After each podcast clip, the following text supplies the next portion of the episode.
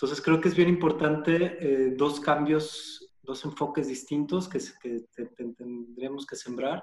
Uno es la mirada de las otras voces, o sea, el enfoque de género en el sentido amplio. Y el otro aspecto es ver a la arquitectura como el objeto que produce impactos, ¿no?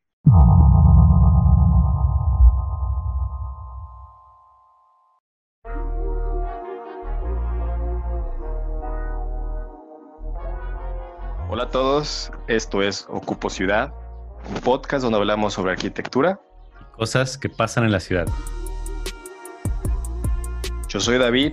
Yo soy Gustavo. Y comenzamos.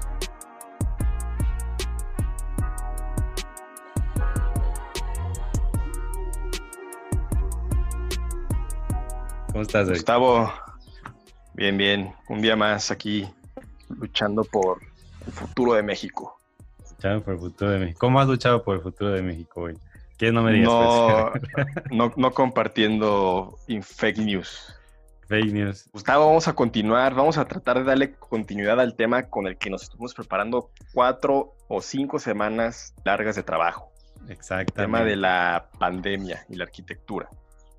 Pandemia la arquitectura, porque como sabrán todos ustedes, seguimos en pandemia mortal. A muchos aparentemente ya se les olvidó o no sé, pero ahí está, amigos, ahí está. Los números siguen subiendo y y todos ustedes que no se la creen, que no sé cuántos sean de nuestros seguidores, a lo mejor han de ser dos de los diez, ahí está. Entonces vamos a seguir platicando sobre lo que, las repercusión, repercusiones que podría tener o que está teniendo ya. Sí, es más adelante podemos hablar de, de eso. Este, vamos a ver hasta dónde extendemos esta, lo que podríamos ser una especie de, miniserie. ¿Tú lo llamarías documental, Gustavo? No sé. Sobre cómo se involucra la arquitectura, el urbanismo con este tema de la, de la pandemia. Entonces, este, tratando de no cansarlos demasiado, solo vamos a abordar estos temas en unos cuantos episodios y luego vamos a retomar con los, los temas de arquitectura más digamos, más comunes, más cotidianos con los que a veces solemos. Sí, que también ya, ya, teníamos preparado desde hace meses, pero pues es que la llegó una pandemia. Entonces hay que hablar de la pandemia, cuando aún es moda.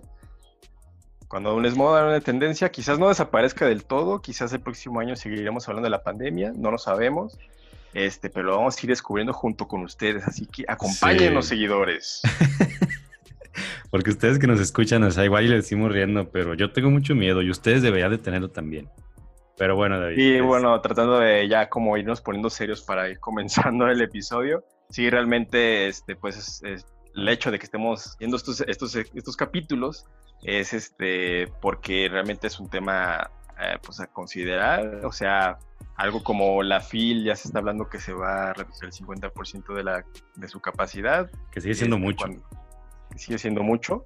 Este, entonces grandes eventos por todo el mundo se están cancelando todavía en estas fechas. El este, que van a ocurrir el próximo año.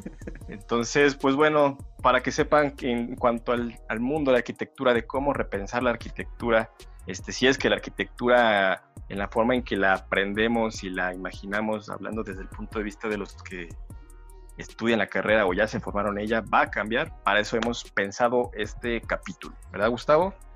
Sí, David. Vamos a platicar sobre las repercusiones que puede tener en el ámbito educativo, es decir, como a la manera en que se enseña o la manera en que se vive o la manera en que la realizas, no sé. Sí, entonces para ello hemos invitado a dos académicos de dos distintas universidades de aquí de Guadalajara, a Isabel López de la Universidad de Guadalajara y a Igor Ojeda de el TEC de Monterrey, Campus Guadalajara para que desde su punto de vista como académicos nos compartan pues, cuáles son las posibles realidades que pudiéramos estar esperando en cuanto a ese tema de repensar la arquitectura. Bueno, y estos invitados que acaba de mencionar David, también queremos comentarles que fueron entrevistas que realizamos en días pasados. Entonces, igual que el episodio anterior, que si no han escuchado, vayan, pues vamos a estar como que dando una introducción a sus comentarios y luego escuchándolos y pues también ir platicando sobre esto. Es una metodología un poco diferente de lo que hemos hecho, pero que nos está quedando bien. Sí, nos estamos reinventando, así que esperemos les guste. Entonces, ¿qué ahí? ¿Empezamos? Pues a darle.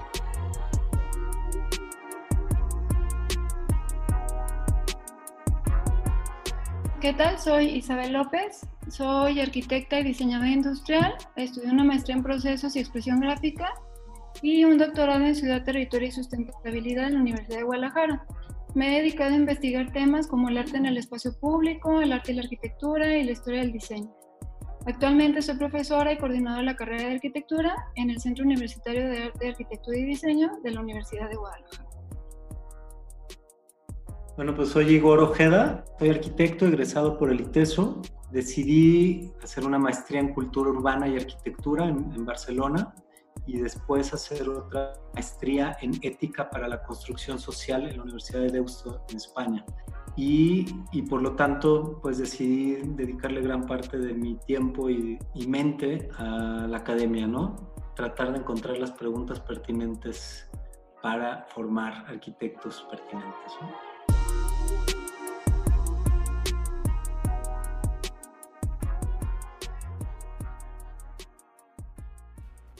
Y bueno, en estos días estamos entrando quizás de una manera un poco forzada en la nueva normalidad. Y el problema con esto es que solo se habla de aumentar o mantener las medidas de higiene como el uso de cubrebocas, el lavado de manos y mantener la sana distancia. Pero esto pensado de una manera aislada, sin tomar en cuenta en que esto puede llegar a impactar en aspectos sociales y también en el diseño arquitectónico. Sobre esto último voy a dar un ejemplo. Hace algunos años, en los aeropuertos de Estados Unidos, recibían bastantes quejas ya que los usuarios de los aviones se quejaban de que cuando tenían que recoger sus maletas tenían que esperar bastantes minutos, de 15 a 30 minutos. Y esto era porque una vez que bajaban del avión, inmediatamente estaba la zona de recepción de maletas. Entonces las administraciones de los aeropuertos decidieron tomar la siguiente decisión, de cambiar la ubicación de la zona de recepción de maletas a un punto retirado para que los usuarios tuvieran que usar ese tiempo de espera en recorrer de la zona de donde se descienden del avión hacia la zona donde reciben las maletas. Entonces, en ese traslado pasaban esos 15 minutos y la percepción del tiempo de los usuarios era distinta y ya creían que esperaban menos por recibir sus maletas. Tomando esto como ejemplo, podemos pensar que las medidas de sana distancia de mantener un metro y medio entre una persona y otra pueden llegar a impactar en el diseño. Entonces, ¿cómo sería proponer un diseño que contemple estas nuevas medidas de prevención, pero que también no se vea limitado por ellas? Bueno, considero que lo primero que deberemos de comenzar a plantear es que esta situación es una situación temporal. O sea, no sabemos cuánto tiempo se extenderá, pero sin embargo llegará pues a su límite. Ah, yo pues ya les platiqué lo que soy este, maestra de historia, entonces siempre me refiero mucho a la historia. Por ejemplo, si, si revisamos en la historia, la historia de las pandemias o las pestes, la mayoría pudieron controlarse en uno o dos años. La peste bubónica, por ejemplo, que es la que más muertes ha causado en toda nuestra historia, se extendió en su mayor brote a cuatro años. Y entonces, por ejemplo, pienso en Le Corbusier. Le Corbusier vivió dos guerras mundiales e imagino que esa situación iba a ser recurrente. Él quedó pues bastante impresionado ¿no? por lo que ahí había sucedido. Entonces, cuando proyectaba la arquitectura y las ciudades del futuro, eh, pensaba que en algún momento inevitablemente serían bombardeadas. En sus bocetos podemos ver estos edificios altos que están separados por grandes espacios libres, que según lo que planteaba Le Corbusier, impedirían que un número reducido de bombas pudieran destruir una ciudad entera. Pensaba también que las azoteas de estos edificios estuvieran preparadas para resistir los ataques. Afortunadamente todo esto que pensó Le Corbusier pues no, no fue necesario. Entonces creo que las estrategias de diseño que nosotros pensemos en este momento para responder a la situación que vivimos, pues como tú bien dices, no pueden ser ilimitadas y deben encaminarse, por supuesto, a mejorar la arquitectura y la ciudad, pero siempre teniendo en mente que, como dicen por ahí, pues esto también pasará.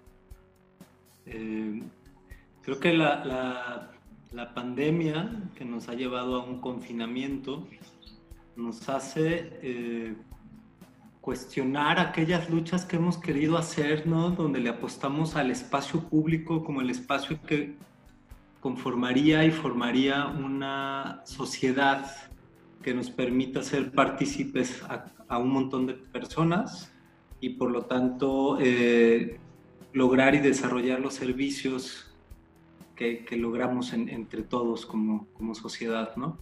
Y el confinamiento lo que pone en duda, quizá la, respuesta más inmediata sería precisamente el estar juntos, ¿no? pero, pero si lo revisamos un poco más a profundidad, quizá el tema es que estando solos no hay manera tampoco de poder resolver el, tema, ¿no? Quizá eh, el diseño de la arquitectura en los últimos 50 años, eh, si bien un poquito antes en la, modernidad había apostado por crear infraestructuras urbanas y apostándole a vivienda que, tuviera una calidad en la dignidad eh, de las personas.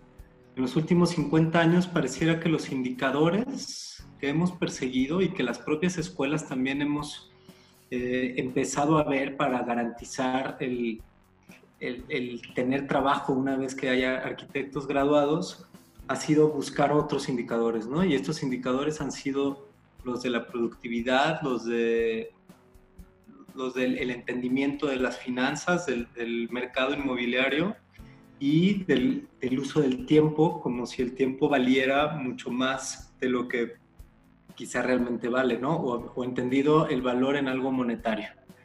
O sea, ¿qué quiero decir con esto? Que la arquitectura se le han ido, me parece, simplificando o quitando capas importantes que tuvieron desde sus orígenes, cuando hablábamos de que la arquitectura nace en un primer momento como para dar cobijo a los seres humanos, y desde ahí se empieza a entender el cobijo eh, en otras dimensiones, espirituales quizá, o trascendentales, sociales, pero este, en los últimos años pareciera que el cobijo se convirtió solamente en caparazones llenos de imágenes eh, consumibles eh, y, entonces perdimos esta, quizá, no digo en todos los casos, ¿no? pero se, se, ha ido perdiendo en la arquitectura ofrecer el espacio de cobijo que, que nos da una textura, una temperatura, una luz adecuada, ¿no? Eh, si lo revisamos en, la arquitectura, me parece que, y en la manera en la que enseñamos los espacios, insisto, ante la balanza que pesa más en cómo le hacemos para que en un terreno quepan más metros cuadrados construidos, vendibles o rentables, o que quepan más personas, se nos ha ido olvidando algo a lo mejor que hay otras cosas que son importantes, ¿no? Eh, y que nos permitirían estar confinados eh, de mejor manera y con los, con los pocos con los que podamos estar. Y entonces a lo mejor ahí recuperaríamos un, tema sobre, eh, sobre la existencia en estos espacios que no son propios, ¿no? Entonces hablo de cuestiones como fenomenología, creo que vuelve a tener un, un, punto muy importante en este momento histórico y pensar qué es lo que nos pasa cuando estamos eh, confinados como estamos y a lo mejor requeriríamos otros escapes eh, más significativos y menos tangibles como el escape de la, de la mirada, ¿no? A una distancia mayor a los tres metros de distancia que a veces tienen unos departamentos frente a otros. Bueno, y también esta nueva normalidad está arrancando desde un punto de vista muy funcional y sobre todo económico, pero sin atender el estado emocional de la sociedad. Es decir, Solo vemos que los espacios públicos de recreación siguen cerrados, pero la cultura del consumo sigue promoviéndose al abrir negocios, preparando paquetes y descuentos y todas estas cosas que vemos en, redes sociales, confundiendo cuáles deberían ser las verdaderas prioridades de las personas. Sí, repensar, repensar los espacios y la manera, insisto, tiene que ver con, desde mi frente, desde en la educación, tenemos que renunciar a estos imaginarios aspiracionales que nos han inculcado eh, esta, esta cultura del consumo, ¿no? Y de la productividad o esta vida utilitaria que, que tenemos, ¿no? Entonces tendríamos que desjerarquizar cosas que a lo mejor son o les llamamos importantes. Pareciera que estamos en una cultura que pretende tener y poseer eh, todas las los amenidades o los espacios para cumplir mis actividades cotidianas en una ciudad las, amenidades o, muchísimos de los servicios que ofrecemos ahora para el entretenimiento, para pasar nuestro tiempo o para operar eficientemente en, espacios productivos, nos, nos, obligaba a tener un espacio lleno de muchísima gente para sacarle el mayor provecho, ¿no? Por normativas eso ya no va a poder ser así y entonces van a tener que meterse diferentes turnos y el espacio que rendía a un 100% ahora va a rendir a un 50% o a un 30%, ¿no? Si no aprendemos a entender que la arquitectura eh, nos completa nuestra vida cotidiana y entonces las arquitecturas sueltas a lo largo de la ciudad podrían ser como este enramado de diferentes eh, estructuras arquitectónicas donde se generan, se podrían llevar estas actividades humanas, no va a ser sostenible hacerlo, ¿no? Y en ese sentido creo que lo que tendríamos, uno de los caminos para atacar desde, desde la, cuestión académica, es eh, el regresar a, o disgregar la idea de la multifuncionalidad absoluta dentro de cada unidad arquitectónica, sino más bien leer sistémicamente lo que ofrece un contexto eh, y generar programas eh, más cotidianos, más diversos y más eh, itinerantes, ¿no? Donde podamos, una infraestructura muy pequeña pueda ser utilizado por diferentes grupos y la flexibilidad la tendríamos nosotros en nuestra cotidianeidad más que el, espacio físico que se convierta en muchas cosas para un, pequeño grupo de personas. Sí, yo creo que, bueno, un proyecto eh, siempre debe pensarse y ajustarse para servir a las personas que lo habitan.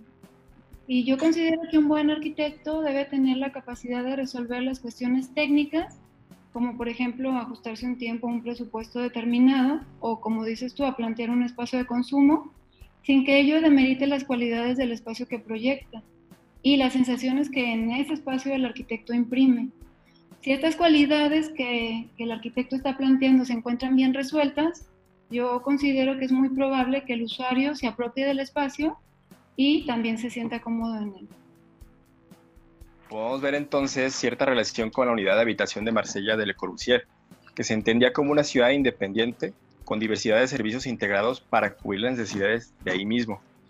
Hoy la combinación de usos es más bien comercial, un conjunto de viviendas más locales comerciales, provocando que sean personas ajenas quienes usen estos espacios y que no significa necesariamente que haya algún tipo de relación entre estos diferentes usuarios. La vivienda o los espacios habitacionales quizás deberían retomar el, ofrecer servicios para fomentar la vida de barrio y que eso contrarrestre el impacto del distanciamiento.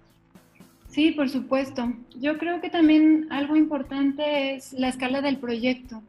Por ejemplo, en el caso de Le Corbusier en Marsella o también en el caso de los multifamiliares que Mario Pani proyectó en México, se pensaron para albergar un gran número de personas.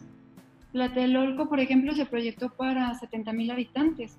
Entonces, cuando Pani estaba haciendo su planteamiento, pues resultaba indispensable dotar a esta comunidad de los, de los servicios básicos de manera cercana. Entonces, Pani, desde que concibió su proyecto, integró espacios públicos, equipamientos de educación básica, deporte, salud, comercios y servicios de escala barrial que todavía el día de hoy siguen funcionando. Y un problema que veo yo en la actualidad es que la mayoría de los desarrolladores de vivienda se dedicaron a la construcción de fraccionamientos cerrados, generalmente monofuncionales, que hoy presentan serios problemas no solo de convivencia, como planteas tú, sino de falta de equipamiento, de servicios, de transporte, de seguridad, ¿no? entre muchos otros.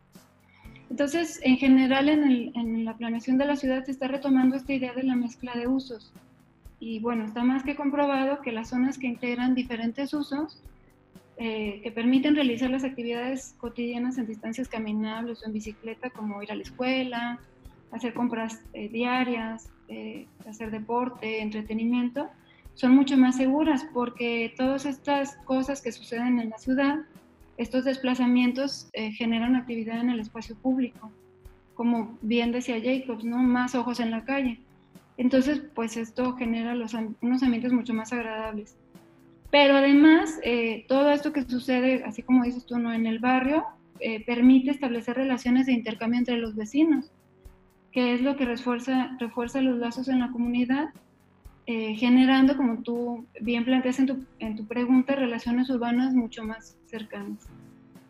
Exacto, es, eh, y esto que mencionas sobre las diferentes posturas de ciudad, ¿no? Estas ciudades eh, utópicas integradas en un solo edificio, lo más, lo que yo visualizo como más peligroso es la conciencia que generaríamos o que generamos en Guadalajara, particularmente, ¿no? En la creación de estos fraccionamientos cerrados en los últimos años también. Eh, es difícil hacer que la sociedad se comprometa a entrarle a una condición como la que estamos para salir todos adelante cuando hemos cuando ya tenemos generaciones de chavos que nacieron en un coto, ¿no? Entonces, ¿cómo, le, cómo generamos esta conciencia de que tenemos que entrarle todos y que todos somos responsables de todos cuando eh, hay personas que solamente asumen que, le, que, son, que pertenecen a un grupo social de de 18 familias o de 70 familias encerrados en unos muros, ¿no? Eh, el riesgo es que empezaríamos a, o alimentaríamos una cultura del miedo a los otros, ¿no? Eh, sin embargo, en una sociedad de sistemas, de múltiples programas regados en, territorios eh, diversos, creo que podría ayudar a, no solamente a que a que nos sumemos a, situaciones como estas, que el COVID va a ser la primera, pero se piensa que va a haber otras. Eh, o sea, ya nos dimos cuenta de la facilidad en la que se puede esparcir cualquier tipo de virus, ¿no? Eh, y si no se generan y se refuerzan las redes sociales, ni siquiera las acciones individuales se van a tomar tan en serio porque las acciones individuales van a trabajar más sobre el miedo y la sospecha de los otros, ¿no? Y no sobre el trabajar en conjunto con pequeñas partes, pero para, para poder funcionar como un sistema, ¿no? Entonces aparecen algunas ideas como eh, a diferentes escalas, ¿no? En la escala mínima de la vivienda, pues la vivienda no puede ser completamente enclaustrada, ¿no? Tendría que tener al menos algún balcón y terraza y obligaría a cierto distanciamiento en las, en las vistas o en los paisajes que se pueden ver desde una ventana, por ejemplo, ¿no? Pero por otro lado, eh, estas, estas acciones que, que, parecen o parecieran modas que han surgido en los últimos años, como tener agricultura urbana, ¿no?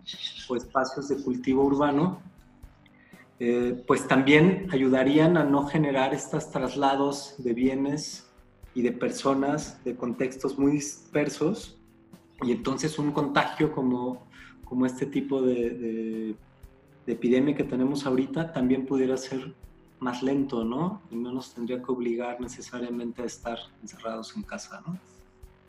Y bueno, en el episodio anterior que se llama Hacer Arquitectura en la Pandemia, que si no lo han escuchado los invito a que vayan, el arquitecto Rafael Plasencia mencionaba que quizá espacios como el zaguán podrían recobrar relevancia al ser este el espacio y el momento en el que te preparas para salir a la calle o en el que es el primer contacto al llegar a tu casa. Entonces es probable que algunos espacios dentro de los hogares con grandes dimensiones deban cambiar para darle más importancia a otros. ¿Ustedes qué opinan de esto? Insisto, tenemos que crear una nueva escala de valores de lo que nos sirve en una vida que contemporánea, ¿no? Y hablo de lo contemporáneo no solamente de por la cuestión COVID, sino el, valor que tiene un comedor, que todavía seguimos haciendo casas con comedores que a veces se usan dos veces al año, ¿no? Y que en muchas familias resultó que se convirtió en el espacio ideal para trabajar porque resulta ser que los comedores que se usan dos veces al año se, se diseñaban así para las visitas, ¿no? Entonces tenían a veces volcado en el comedor la mayor calidad espacial, pero que en lo, cotidiano ni siquiera éramos capaces de disfrutarla porque no éramos los usuarios últimos para los cuales se había diseñado, ¿no?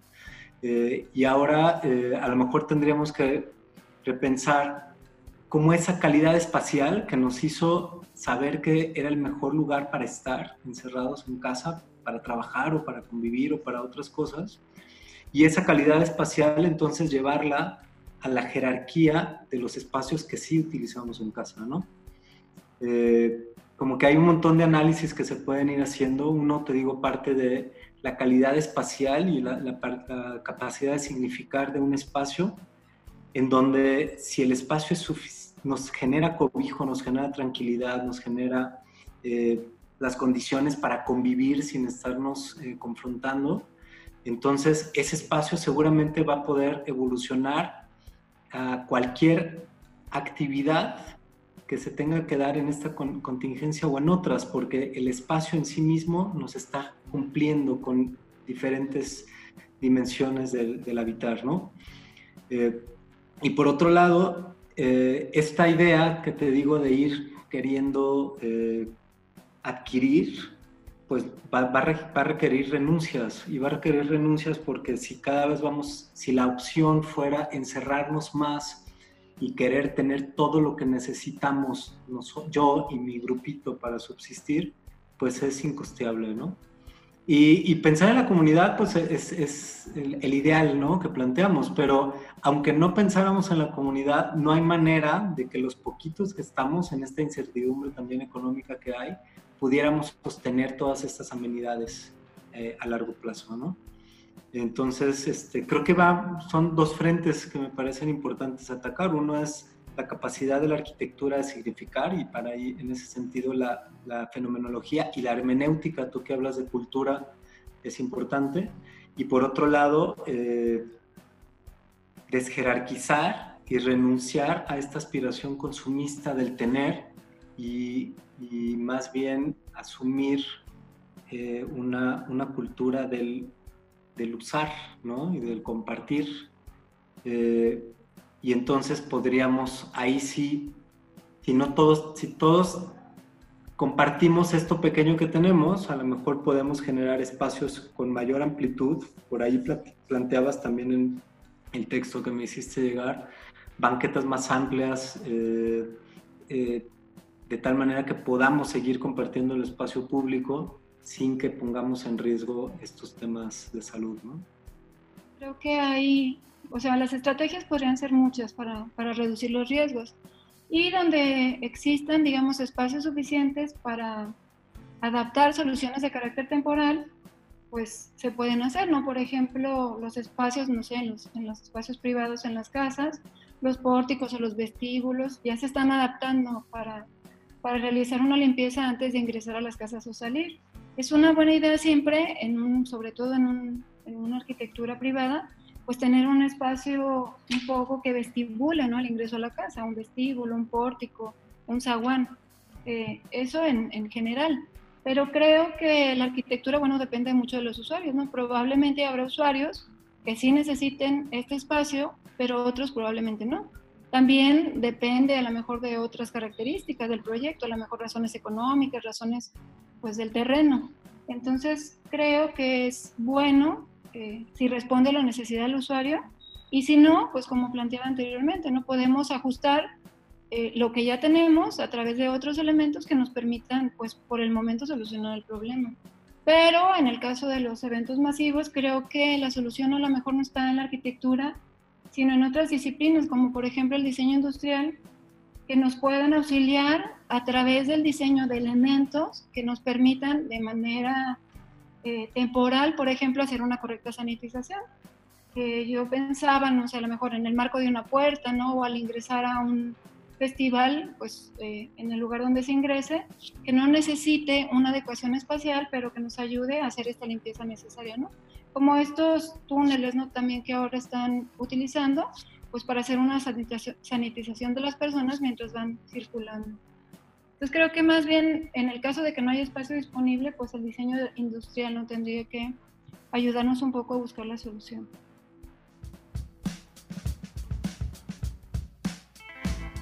En un momento regresamos. Solo quiero recordarte que puedes apoyar este podcast desde Patreon. Patreon es una plataforma digital donde te suscribes y das una aportación de manera mensual a cambio de beneficios exclusivos. Entre esos beneficios se encuentran episodios extra mensuales, los cuales grabamos con invitados que ya conoces o invitados secretos. Por ejemplo, hemos grabado con Lorena Darquea, César Bejar, Rebeca López Vera y Sergio Ortiz, y próximamente habrá nuevos. Para suscribirte, entra a patreon.com diagonal Ocupo Ciudad o encuentra el link en nuestro perfil. Te haces una cuenta, te suscribes y listo. Nosotros usaremos tu aportación para mejorar la producción y contenido de Ocupo Ciudad. Sin más que decir, regresamos.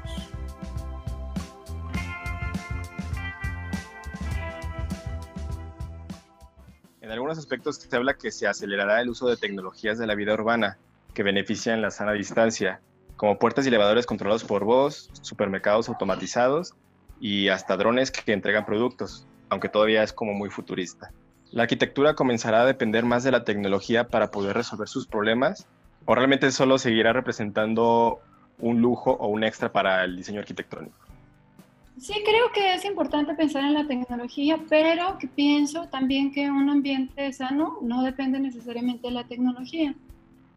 Eh, y tengo también un ejemplo que voy a tomar de la historia. En, en 1859, Cerdá tenía los mismos problemas que teníamos nosotros hoy.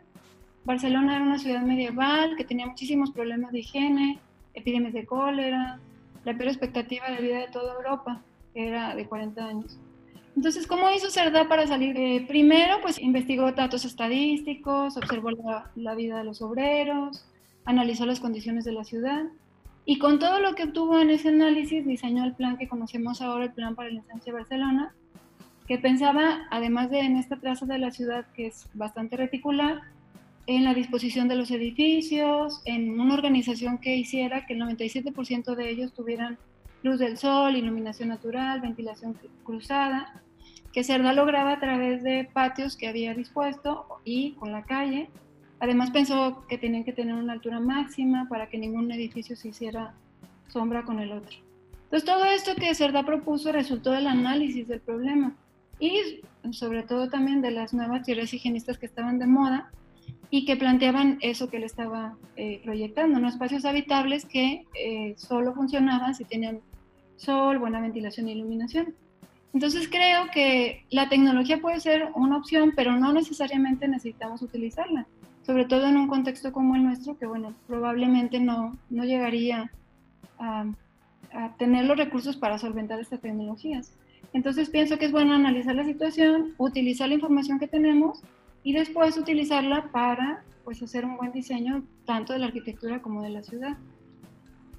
Sí, fíjate que pensar en la, en la tecnología como el, el elemento para, para sanear y satisfacer todas estas flexibilidades que requerimos, me parece que bajándolo a la escala mínima de la vivienda es incosteable, ¿no? La, la arquitectura inteligente que se diseña, ¿no? que nos ofrece iluminación, ventilación cruzada, eh, materiales que le pertenecen a la zona, pues generarán eh, respuestas un poco naturales. ¿no? Cuando tenemos estos virus que no sabemos si son inventados, eh, pues quién sabe qué pase, pero resulta ser que hay hospitales antiguos como el hospital que está aquí en Guadalajara del Sagrado Corazón, tiene un diseño en planta casi como de un esqueleto de, de, una estrella. Exacto, ¿no? Que a través de los patios, el patio principal y de los patios que, a los que da cada cuarto, de solito jala el aire y limpia a través de los pasillos y de los cuartos eh, las diferentes infecciones que pudiera haber ahí, ¿no? Entonces, otra vez, eh, pareciera, y ahí sí tengo muchísima confianza en la naturaleza, ¿no? La naturaleza es capaz de sanear muchísimas cosas a, través de procesos propios como la pura oxigenación. Y, y, en una casa, ¿por cuánto tiempo podremos estar refiltrando el aire con la calidad que realmente necesitamos para, para poder operar, ¿no? Se está planteando en, en, estas nuevas certificaciones como WELL, ¿no? Donde eh, el aire acondicionado per se, eso que usamos en México de los mini splits, pues es dañino para los procesos cognitivos, incluso por la cantidad de oxígeno que tenemos, ¿no? Eh, una vez que estuvo horas esto prendido. Y sin embargo, eh, las soluciones tecnológicas eh, del sentido común en la arquitectura, como la buena circulación del aire, a lo mejor eso es lo que tendríamos que estudiar más a profundidad, ¿no? No se trata de poner dos ventanas en extremos opuestos, sino de profundizar en cuáles podrían ser sistemas para enfriar el aire, para eh, a través de ductos internos entre, entre los muros de las casas se pudieran estar ventilando otras partes. Eh, y ahí creo que la, arquitectura hemos, o el desarrollo de la arquitectura, la hemos, ha ido renunciando a la capacidad eh, mecánica de una estructura construida por solamente comprar estas otras tecnologías que aparentemente no lo solucionan, ¿no? Y bueno, ya para terminar con todo esto que hemos platicado, eh, las carreras de arquitectura siempre son un tema de discusión sobre los cambios y dirección que deben tomar o sobre hacia dónde tienen enfocada su atención. Desde lo local, en algunas escuelas se siente sobre todo un enfoque demasiado técnico la enseñanza, aunque suelen presumir que tiene un lado teórico y social, la verdad es que se ve poco.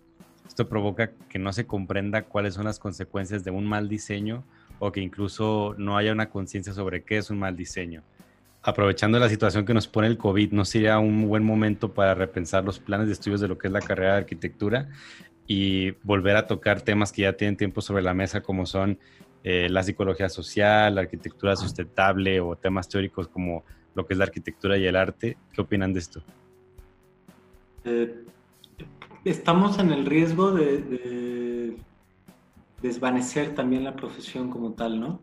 Creo que una parte, si, significativa, porque si atendemos a todas las diferentes áreas que vemos que ahora intervienen en la arquitectura y que impactan, y que a las cuales impacta la arquitectura, pues podríamos llegar a un momento en el que nos aturda tanto eh, nuestra responsabilidad que dejemos de hacer la arquitectura, ¿no? O, hacerlo arquitectónico como el habitar. Eh, creo que es fundamental y y es una tendencia que poco a poco empieza a permear en las escuelas un, un, elemento tan sencillo como el enfoque y la perspectiva de género, ¿no? Que si bien pareciera que hablamos eh, de las mujeres, realmente hablamos de las otras voces que no hemos tomado en cuenta y que asumimos, para las cuales diseñamos, como los niños, los ancianos, las personas de talla pequeña y las mujeres, eh, donde las otras perspectivas nos, van, nos obligarían precisamente a repensar cuáles han sido las afectaciones, aprovechando al COVID ahora, en las diferentes vivencias, ¿no? Si no ponemos en la, en la mesa las narrativas y las historias de todas estas otras personas que no hemos considerado en la historia del, diseño, de la arquitectura, casi casi en, la historia del mundo, eh, va a ser difícil que lo cambiemos, ¿no? Porque eh, el sistema productivo, liderado por nosotros, eh, los hombres, digamos, no todos pues, pero algunos, eh, va, va, a querer normalizar otra vez la estructura como la teníamos, ¿no? Entonces creo que es bien importante eh, dos cambios, dos enfoques distintos que, que tendríamos que sembrar. Uno es la mirada de las otras voces, o sea, el enfoque de género en el sentido amplio, y el otro aspecto es dejar de ver a la arquitectura como el objeto que, que, entregamos y que por lo tanto ahí termina el proceso de, de, la práctica arquitectónica, sino a la arquitectura como un instrumento que produce impactos, ¿no? Y estos impactos que produce se, ven reflejados en el habitar y el habitar puede ser que cargue con todas estas deficiencias de las que hablábamos, o también algunas virtudes, también tenemos casos interesantísimos en, Guadalajara y en, México.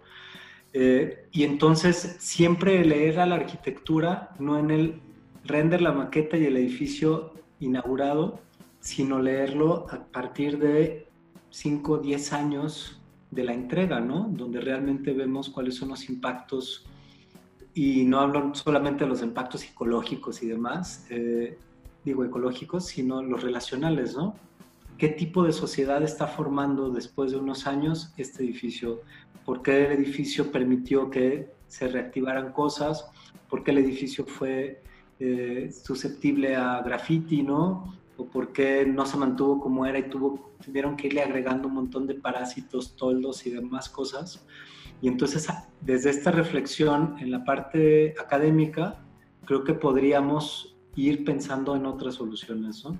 No sabemos todavía cuáles, pero sí pensar en, en el impacto, ¿no? Medir la arquitectura a través de impactos y no a través de análisis y el producto eh, terminado. Bueno, yo, yo considero como lo más importante es que más allá de la estructura curricular, eh, pienso que necesitamos o es necesario desarrollar un, un, espíritu crítico en los alumnos. Y yo creo también que eso se puede lograr a través de la revisión de la teoría de la historia. Es decir, que los alumnos al revisar estos dos aspectos pueden ir aprendiendo problemas que ya se han presentado y ver las respuestas que los arquitectos han planteado. Con este espíritu creo que el, estudiante poco a poco puede ir aprendiendo a diferenciar las mejores soluciones, ¿no? Saber pues cuál propuesta estuvo mejor que la otra y con el tiempo él mismo desarrollar la capacidad de tener sus propias respuestas a los problemas.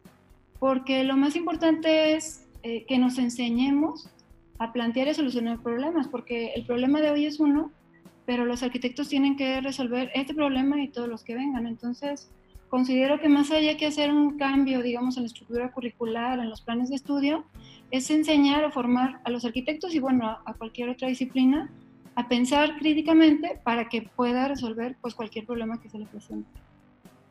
Eh, bueno, también voy a hablar eh, de mi formación. Cuando yo me formé en, la carrera de arquitectura, había una preocupación por enseñarnos que la primer función de la arquitectura es la función social.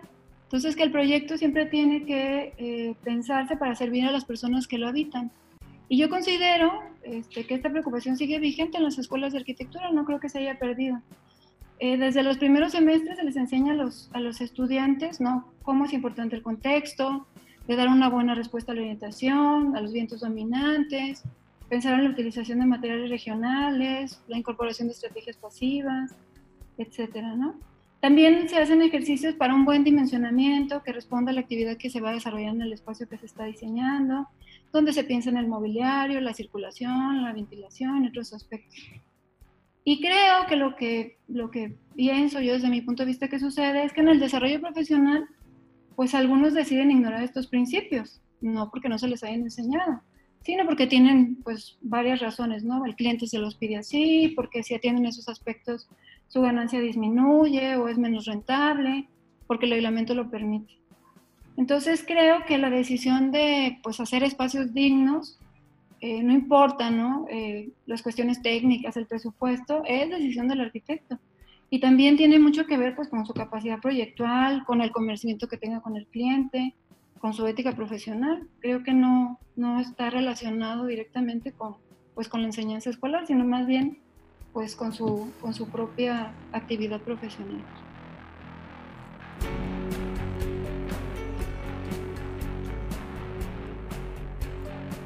Y bueno, eso es todo por el episodio de hoy. Esperamos que lo hayan disfrutado y si es así, pues compártanlo en todas sus redes sociales, como ya saben. Este, pueden seguirnos en Ocupo Ciudad en todos lados y estar atentos porque ya casi terminamos la temporada. Así es. Agradecemos de nuevo a Igor y a Isabel por haber estado con nosotros y sigan escuchando cada semana y los dejamos con unas conclusiones finales de los invitados. Pues nada más, adiós. adiós. La arquitectura no es ajena a las maneras en las que se y perdón por usar la palabra, a la que se administran las actividades dentro de ellas, ¿no? Se van, se van recreando de, de, la misma manera. Y si no hacemos el análisis de casos de los programas, pero no el programa arquitectónico, sino el, el, que los administra, la manera en la que se viven, es difícil llegar a, a, a visualizar cuáles han sido los impactos y qué recursos se ha necesitado poner en la mesa para que esos impactos lleguen a donde están. Considero que este tiempo así como de incertidumbre que estamos viviendo nos tiene que servir para reflexionar, para analizar como bien tú planteas lo que podríamos cambiar, pero no para responder precisamente al virus, sino para estar mejor, ¿no? Replantearnos pues estas cosas que, siempre han sido importantes y que hemos ido perdiendo. Entonces pensar pues qué podríamos cambiar en la ciudad, cómo, ¿no? cómo nos relacionamos, cómo nos movemos, eh, en el espacio público, pero creo que pues esto es posible solo si todos nos, nos dedicamos, ¿no? si nos coordinamos, si colaboramos y si entre todos eh, pues planteamos y buscamos eh, soluciones para, para el bien común.